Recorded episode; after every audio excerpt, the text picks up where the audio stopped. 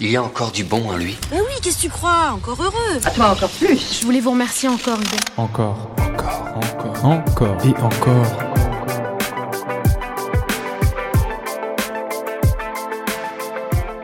Bonjour et bienvenue dans ce nouvel et dernier épisode qui a un petit goût de fin de série.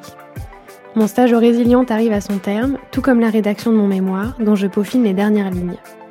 Mais je vous avoue quelque chose. En parlant d'au revoir, je me demande comment notre histoire va se terminer. La vente aux enchères des objets de la collection est prévue pour bientôt, alors j'ai décidé de retourner voir Alice, directrice de la marque chez Made. Mais si souvenez-vous, vous l'avez entendu dans le premier épisode avec son rire cristallin. Euh, non, ouais, j'ai mangé des petites chouquettes ce matin. Écoute, ma foi, c'était très bon. Je me suis régalée. On a démarré? On est à quelques jours de la vente aux enchères. Euh, autant te dire que je suis surexcitée parce que euh, c'est pour moi l'épilogue euh, d'une année consacrée à, ce projet. Il y a beaucoup d'excitation, il y a, on va pas se le cacher, un peu d'inquiétude quand même parce qu'on se dit est-ce que ça va plaire? Ça fait quand même un an qu'on travaille euh, finalement en chambre, qu'on euh, euh, ping-pong ensemble au sein de l'équipe, mais à un moment donné, je pense qu'on est tous biaisés. Donc là, ça y est, c'est enfin le dénouement. On va enfin savoir si cette année de travail va plaire aux gens. Est-ce qu'ils vont trouver que les produits sont beaux, intéressants ça, c'est un petit peu euh, la grosse inconnue pour le moment. Ça fait trois jours qu'on fait des visites avec journalistes et influenceurs pour leur présenter en avant-première euh, la collection. C'était euh, clairement le, premier tour de piste avec les premiers retours et jusqu'à présent, les retours sont dithyrambiques à la fois sur les produits et la qualité des produits présentés, mais évidemment sur l'histoire derrière les produits. Et ce que je trouve assez fou et peut-être quelque part, je l'avais oublié en cours de route, en cours de chemin, puisque ça fait un an qu'on travaille sur le sujet et qu'à force, on a un peu le, le nez dans le guidon. Là, ce que je redécouvre, c'est que toutes me disent, mais en fait, vos produits ont bien plus de valeur que le prix affiché. Parce qu'en fait, quand vous nous racontez les histoires derrière, quand vous nous racontez euh, les mains des personnes qui ont travaillé sur les produits, leur parcours, etc., c'est, assez hallucinant. Donc, euh, pour le moment, les retours sont plutôt positifs, euh, voire très, très positifs. On en a même qui nous ont dit c'est quand la vente aux enchères? Parce que moi, je veux faire l'acquisition de telle pièce, telle pièce. Donc, je croise les doigts pour que ce panel de journalistes et d'influenceurs soit représentatif, finalement, des, des, des, pensées et des opinions des, des clients. Je m'appelle Marie, euh, j'ai une formation de graphiste, j'ai travaillé pendant 10 ans en tant que graphiste et aujourd'hui je suis créatrice de contenu sur les réseaux sociaux. J'ai une tendance un petit peu euh, à parler euh, de sujets un petit peu éthiques, green, on va dire, de lifestyle green. Et, euh, et, sinon, bah, j'aime bien, euh, j'aime bien poster des, contenus un peu, un peu fun et déculpabilisants euh, autour de, tous ces sujets écolos un peu trop sérieux parfois. On est rentré dans le showroom Made et on nous a présenté toute la démarche. Donc déjà, j'ai redécouvert toutes les collections Made et ensuite on a pu découvrir quelques pièces qui avaient été créées dans la, la collaboration avec les Résilientes. Bah, j'ai vachement aimé en fait les pièces que j'ai pu voir. Je trouvais ça hyper original de pouvoir recréer. Alors il y avait plusieurs niveaux en fait de création. Il y avait aussi bien quelques, enfin des tapis qui étaient simplement un peu tachés et ils s'étaient euh, amusés à retisser euh, par-dessus, enfin tondre le tapis et retisser euh, par-dessus euh, d'anciennes, d'anciens petits défauts pour créer des pièces uniques. Mais il y a aussi des objets qui ont été complètement créés de zéro à partir des tapis, comme notamment des lampes qui sont hyper jolies, qui sont très originales, euh, ou aussi des miroirs qui ont un esprit euh, très. Euh, je trouve ça fait un peu miroir de salle de bain des années 70, un peu en moquette comme ça, et je trouve ça hyper fun, ce côté un peu vintage. La pièce dont je suis la plus fière, c'est un pouf. Euh, c'est le pouf vraiment qui incarne le plus la manière dont on peut faire de la réemployabilité euh, poussée à son paroxysme. Parce qu'en fait, euh, Eugénie, quand elle a réceptionné les tapis euh, qui étaient exposés à notre showroom et qui étaient très abîmés parce que les gens avaient marché dessus, elle a reçu un tapis notamment et ce tapis était vraiment dans un état pitoyable. Il était impossible de sauver ce produit dans son usage originel en tant que tapis. Et même avec de la tonte, même avec de l'épilation, de la broderie, etc., elle n'arrivait pas à se défaire des tâches. Et ce qu'elle a fait, c'est qu'elle s'est dit, bah, qu'à cela ne tienne, je vais retourner le tapis et je vais prendre le dos du tapis. Et en fait, à partir du dos du tapis, elle a quand même réussi à faire quelque chose d'intéressant parce que le dos du tapis avait été préservé puisque personne n'avait marché dessus. Et elle en a fait un pouf. Et ça, je trouve ça génial parce que même dans l'adversité, elle a réussi à trouver euh, finalement une fonction et un usage euh, à ce tapis. Donc euh, c'est bien la démonstration qu'on peut toujours arriver à, à, sortir quelque chose de bon d'un produit complètement élimé, abîmé, usé et à bout de souffle. Ce qui est vraiment cool, c'est que ça se voit même pas en fait que c'est euh, que c'est du réemploi, qu'on a réutilisé des objets pour en faire d'autres. Enfin, je trouve que ça fait vraiment, euh, ça s'intègre parfaitement dans la collection Made en fait. Donc, euh, quand on est rentré dans le showroom, en fait, il y avait tout de suite le tapis avec les petits éléments rebrodés, des petits, des petits carrés comme ça rebrodés un peu partout dans le tapis. Et en fait, je savais même pas que c'était cette collection-là, celle des résilientes. Quand les employés de Made nous ont dit que c'était ici la collection résiliente, du coup, j'étais étonnée en fait. Le principe de, vente euh, aux enchères pour nous, euh, elle nous semblait un petit peu naturelle parce que euh, à un moment donné, on s'est dit bon, on va avoir une collection, une première collection qui est courte puisqu'elle est composée de 15 produits. Comment est-ce qu'on va la vendre? Et donc, euh, on a exploré euh, différentes manières de pouvoir euh, vendre cette collection. Au départ, pour nous, il nous semblait évident de partir sur une vente physique, puisque cette collection était assez courte. On s'était dit, on va organiser un événement dans notre showroom de Paris, et puis on va inviter les gens. Ce sera l'occasion de faire un bel événement, de se rencontrer, de prendre le temps d'échanger sur ce projet. Et puis, évidemment, les choses ne se passent jamais comme prévu. Et 2020 est arrivé, et là, 2020 nous a dit, ah mais non, il n'y aura pas d'événement. Crise sanitaire oblige, Alice, Eugénie et Romain ont dû complètement revoir leur projet. S'il ne peut pas y avoir de vente aux enchères au showroom de la marque, alors elle aura lieu sur Internet. Ainsi, depuis le 27 janvier, les 15 modèles d'objets sont exposés sur le site avec toujours un principe de vente aux enchères. Un geste plus engagé qu'on ne le croit, d'après l'économiste Hervé de Falvar, maître de conférence et responsable de la chaire d'économie sociale et solidaire de l'Université de Marne-la-Vallée depuis 10 ans. Cette vente aux enchères, elle permet à la fois à ceux qui ont participé dans la production d'avoir une valorisation de leur, de leur activité euh, dans, dans le sens euh, qu'ils lui ont donné. Ça permet aussi euh, de diffuser euh, l'idée d'achat différent, puisque là, on n'achète pas tout à fait le même bien que lorsque on l'achète dans un circuit classique, puisqu'il y a un ensemble de, de, de, caractéristiques sociales, écologiques qui sont attachées à, ce bien.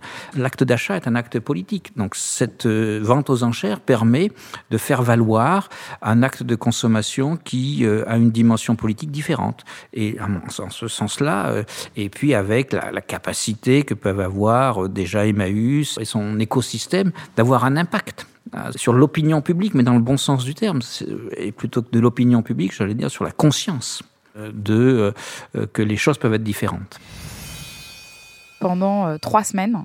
Vous allez pouvoir vous rendre sur le site de Made, regarder les différentes fiches produits et décider ou non d'enchérir sur une ou plusieurs pièces. On a une mise de départ. Et puis après, euh, plus on a de personnes qui vont enchérir, euh, plus euh, les prix montent. Et évidemment, quelque part, on espère que les prix montent parce que moi, j'aime bien rappeler quand même que l'ambition de ce projet, c'était certes d'abord une volonté de faire du design ensemble avec Emmaüs, mais c'est aussi une volonté de penser à un nouveau modèle économique. On l'a dit, je pense, dans un autre épisode, mais sur le papier, tout semble nous opposer. Le monde des marques, le monde associatif, parce que le monde des marques est un monde qui est d'abord tourné vers la rentabilité, la profitabilité c'est une réalité économique quand le monde associatif est d'abord tourné vers l'humain.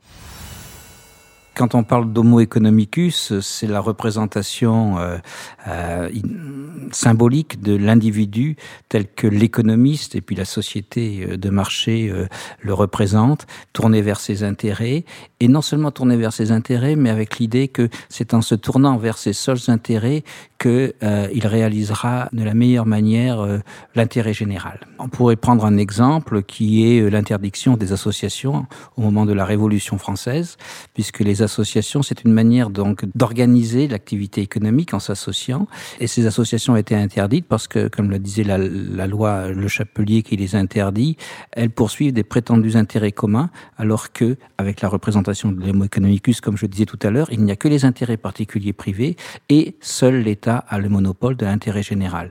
Et donc l'économie sociale et solidaire, c'est l'ensemble de ces associations qui peuvent être des coopératives, des mutuelles, et des associations qui euh, organisent l'activité euh, différemment que selon l'intérêt privé du marché ou l'intérêt public dont, l'État a le monopole. Ce que j'y gagne, c'est que euh, Eugénie et ses équipes, grâce à ce projet, sont venus résoudre quand même un problème majeur chez moi, qui était d'abord le sujet du stockage de nos showrooms le stockage de nos showrooms parce que tous les mois, on a des nouvelles pièces qui entrent et de facto, il faut faire sortir des pièces puisqu'on ne peut pas pousser les murs. Donc grâce euh, déjà à cela, euh, moi d'un point de vue purement économique, qu'est-ce que je faisais de ces pièces avant? Alors d'abord, euh, on passait énormément de temps à essayer de trouver des associations qui voudraient bien les prendre et c'était vraiment pas si simple que ça parce que toutes les associations ne sont pas en capacité de pouvoir absorber 200 kilos de produits et ces produits sinon on devait les stocker dans un endroit, ce qui signifie louer un lieu, etc., etc. Et puis le deuxième sujet, c'est que l'ambition moyen terme de ce projet, c'est également de pouvoir euh, repenser les volumes euh, de nos produits qui sont issus des retours clients euh, dans le nord de la France. Là aussi, alors là pour le coup, ça veut dire que tous ces retours clients que l'on a, parce que quand ils les ont reçus chez eux, les produits étaient cassés et abîmés, on les réceptionne. À date, on les stocke dans des énormes entrepôts dans le nord de la France. Et ça aussi, ça a un coût. Donc pour moi, c'est vraiment une collaboration qui est euh, win-win, puisque Eugénie euh, récupère un financement pour sa structure et moi, j'économise euh, de manière assez conséquente de mon côté aussi. Moi, ce que je connais, c'est les, les, ressourceries de manière plus générale. C'est des modèles qui ne sont pas aujourd'hui, pour la plupart du temps, euh, en équilibre. Euh, il faut pouvoir euh, apporter des suppléments de financement qui ne sont pas, disons, générés par l'activité de la, de la ressourcerie. Mais encore une fois, parce que euh, le calcul de la pérennité ne tient pas compte de certains euh, effets positifs en termes écologiques que ce modèle peut amener. Donc, c'est à la fois comment on calcule, et donc, euh, sur la base de la, feuille de route d'aujourd'hui, ces modèles sont difficilement à l'équilibre, ce qui pose la question de comment, euh, à la fois en changeant la grille d'évaluation et peut-être en aussi réorientant une partie de ces modèles, arriver à, à, à une pérennité.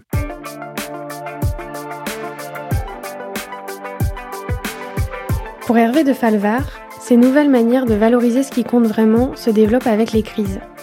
La crise sanitaire actuelle et celle économique à venir sont donc, selon lui, le terreau parfait pour faire évoluer le modèle en place et permettre à l'économie sociale et solidaire de s'imposer comme l'horizon vers lequel courir.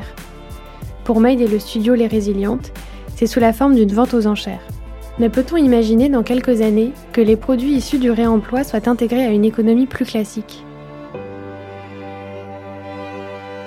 Je répondrai à votre question en la formulant de la manière suivante avec la, formule qu'aimait bien euh, Jaurès, qui parlait euh, d'évolution révolutionnaire. Donc, pour sortir de cette idée du grand soir où il faudrait tout de suite avoir un modèle qui euh, transforme tout euh, tout de suite. Non, euh, cela fait partie donc d'évolution progressive.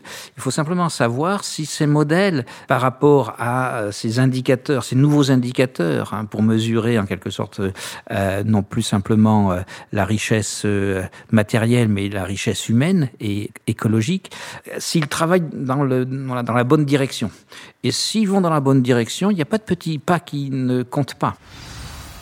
On a voulu conserver l'esprit d'une vente aux enchères pour plusieurs raisons. La première, c'est parce qu'en fait, euh, on ne voulait pas fixer de prix définitif et ferme. On s'est dit c'est une première collection, ça c'est quelque part des produits qui sont encore euh, prototypaux, donc euh, les prix devraient l'être également. Et la vente aux enchères nous semblait être la meilleure modalité pour répondre à cette, à cette approche le prix ne doit pas être une comparaison entre réemploi et hors réemploi, puisque il n'y a pas de comparaison qui soit solide à ce niveau-là. Encore une fois, euh, par rapport à, au prix, c'est le prix juste qui est la vraie question, et c'est comment euh, euh, les prix justes et est-ce que le réemploi participe de prix justes? Je pense, oui.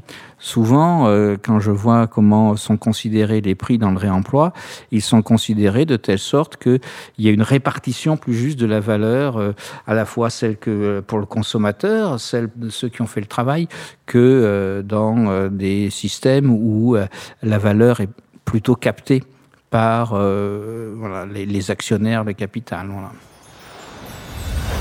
La question du prix juste, c'est très philosophique.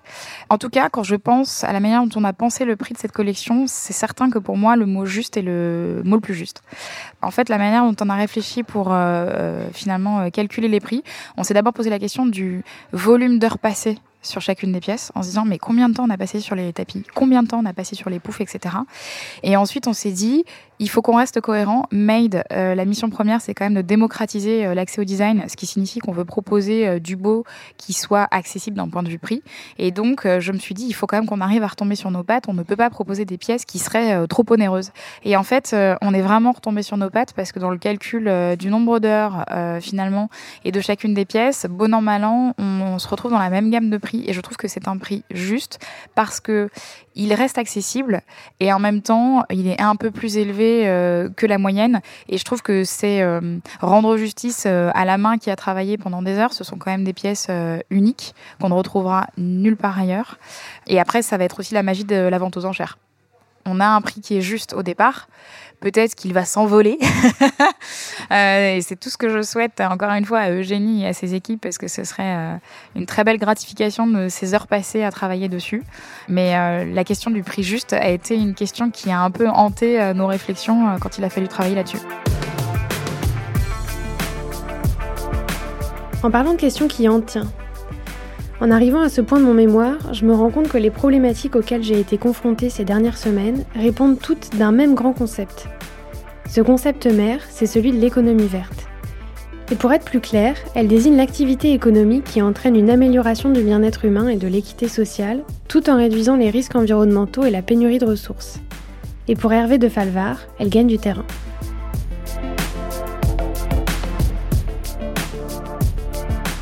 L'économie verte se, développe. Alors après, j'aime bien votre expression parce qu'elle n'est pas tombée dans le piège de la croissance verte. Hein, la croissance verte est une espèce de quadrature du cercle. C'est-à-dire que, pour reprendre les analyses qui circulent, mais dont euh, Dominique Bourg est un des euh, artisans euh, et promoteurs, une économie verte suppose une très faible croissance. Alors là encore, cette économie verte, elle peut se développer avec le fauné de la croissance verte, mais elle peut vraiment se développer, la permaculture, d'autres systèmes se, se développent, les villes ont conscience de devoir euh, changer un certain nombre de modes de fonctionnement, de modes d'organisation de leur espace pour réétablir des circuits qui soient des circuits écologiques euh, qui rendent les villes durables. Et les jeunes générations hein, sont ceux qui poussent dans le sens de cette économie verte. On voit que les grandes manifestations aujourd'hui, ce sont des grandes manifestations au niveau mondial hein, qui vont réunir plutôt les jeunes générations autour de cet objectif d'une terre durable, qui est un objectif partagé que la croissance verte ne permettra pas d'atteindre la nouvelle génération, elle a vraiment euh, une grosse prise de conscience. Enfin, même moi, je, je vois mes neveux euh, qui sont tout petits, euh, qui ont 7 ans, qui parlent d'écologie ou qui parlent des animaux et tout. Et je pense pas que moi, à leur âge, je, enfin, j'adorais les animaux, mais j'avais pas du tout la même vision ou la même approche qu'eux. Et je pense que voilà, on leur rabâche quand même pas mal tout ça.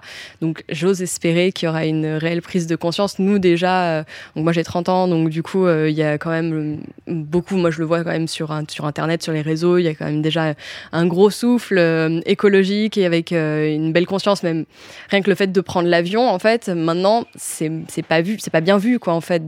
Alors que, voilà, moi, quand j'avais 20 ans, euh, on se posait pas la question, on se disait pas que on était un petit peu responsable de tout ça. Il y a une grande tendance justement euh, à l'upcycling en ce moment, euh, au vintage. Il y a beaucoup de comptes même de chaînes YouTube euh, de personnes qui font des des looks entiers à partir de, de fringues trouvées dans des friperies. tu as aussi énormément de bah, de do it yourself, ça, les tutos, etc. C'est des choses que tu trouves beaucoup en ligne. Il y a des il y a des grosses tendances quand même comme ça, même vintage ou tout ce qui est seconde main. En fait, c'est bah, c'est hyper dans l'air du temps en ce moment quand même. Moi, j'ai vu plein de vidéos comme ça du style euh, comment euh, redonner une seconde vie euh, à ta garde-robe. Même pendant le confinement, en fait, comme voilà, on consommait plus, il y avait plein de trucs de broderie, plein de choses pour redonner un peu un coup de neuf, soit à son intérieur ou soit à sa garde-robe, par des petits, des petits trucs de, de custo, en fait pour reprendre euh, l'exemple célèbre du Fordisme et, de Ford, hein, lorsque Ford, au début du XXe siècle, met en place euh, euh, des nouvelles manières et de rémunérer les salariés et de produire, il n'y arrive pas tout seul. Par contre, dans les années 30, lorsque c'est repris au niveau national aux États-Unis à travers des conventions collectives, le Fordisme est créé. Donc Ford tout seul n'a pas pu créer le Fordisme, mais Ford a été l'exemple qui a permis, 30 ans plus tard, de créer à grande échelle ce, qui ne pouvait pas marcher à l'échelle d'une entreprise. Donc peut-être qu'à l'échelle aujourd'hui de Made, ça ne peut pas marcher, mais que Made est porteur d'un modèle qui, lorsqu'il sera à grande échelle euh, construit, pourra être euh, tout à fait euh, pérenne et, et devenir réalité. Alors la suite, elle est déjà en train de s'écrire. Ça, c'est vraiment la saison 1. Donc mon nouveau quotidien est en fait mon quotidien depuis une année à présent. C'est-à-dire que maintenant, Eugénie fait partie de mon quotidien. Les équipes d'Eugénie font partie de notre quotidien et on est déjà en train de travailler sur la saison 2. Euh, se poser la question euh, d'un point de vue design euh, de la forme que va prendre cette deuxième saison. La première saison, c'était un parti pris très fort avec une collection uniquement composée de tapis à l'origine. Est-ce que pour la saison 2, cette fois-ci, on va décider de se concentrer sur des luminaires ou sur d'autres catégories de produits? Ça, je sais pas encore, mais en tout cas, on est déjà en train de travailler là-dessus. Moi, ce projet me tient vraiment à cœur. On a pris du temps à, créer la relation, on a pris du temps à, réfléchir en conception produit à une manière de travailler ensemble. Et puis, euh, encore une fois, moi, euh, grâce à Eugénie, euh, j'ai un problème quotidien qui est euh, euh, finalement euh, résolue. J'ai tout intérêt à vouloir rendre cette collaboration pérenne et à poursuivre cet échange avec elle. Et puis, ce que je trouve intéressant, c'est que Made, ça reste une marque européenne. On est implanté sur neuf marchés euh, en Europe. Ce qui au début était un peu un projet euh, à la marge au sein du groupe euh, Made. On était, je le sais, hein, parfois un peu perçus comme les irréductibles gaulois. Mais qu'est-ce qu'ils sont en train de faire les Français Qu'est-ce que c'est que ce projet, etc.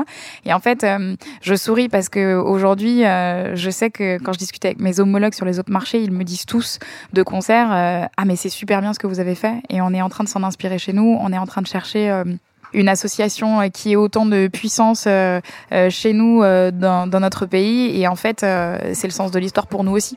Et ça, pour moi, c'est aussi une super belle réussite parce que c'est une victoire en interne chez nous. Là encore, il y a eu une transformation psychologique au sein de la boîte. Et ça, je trouve ça hyper fort.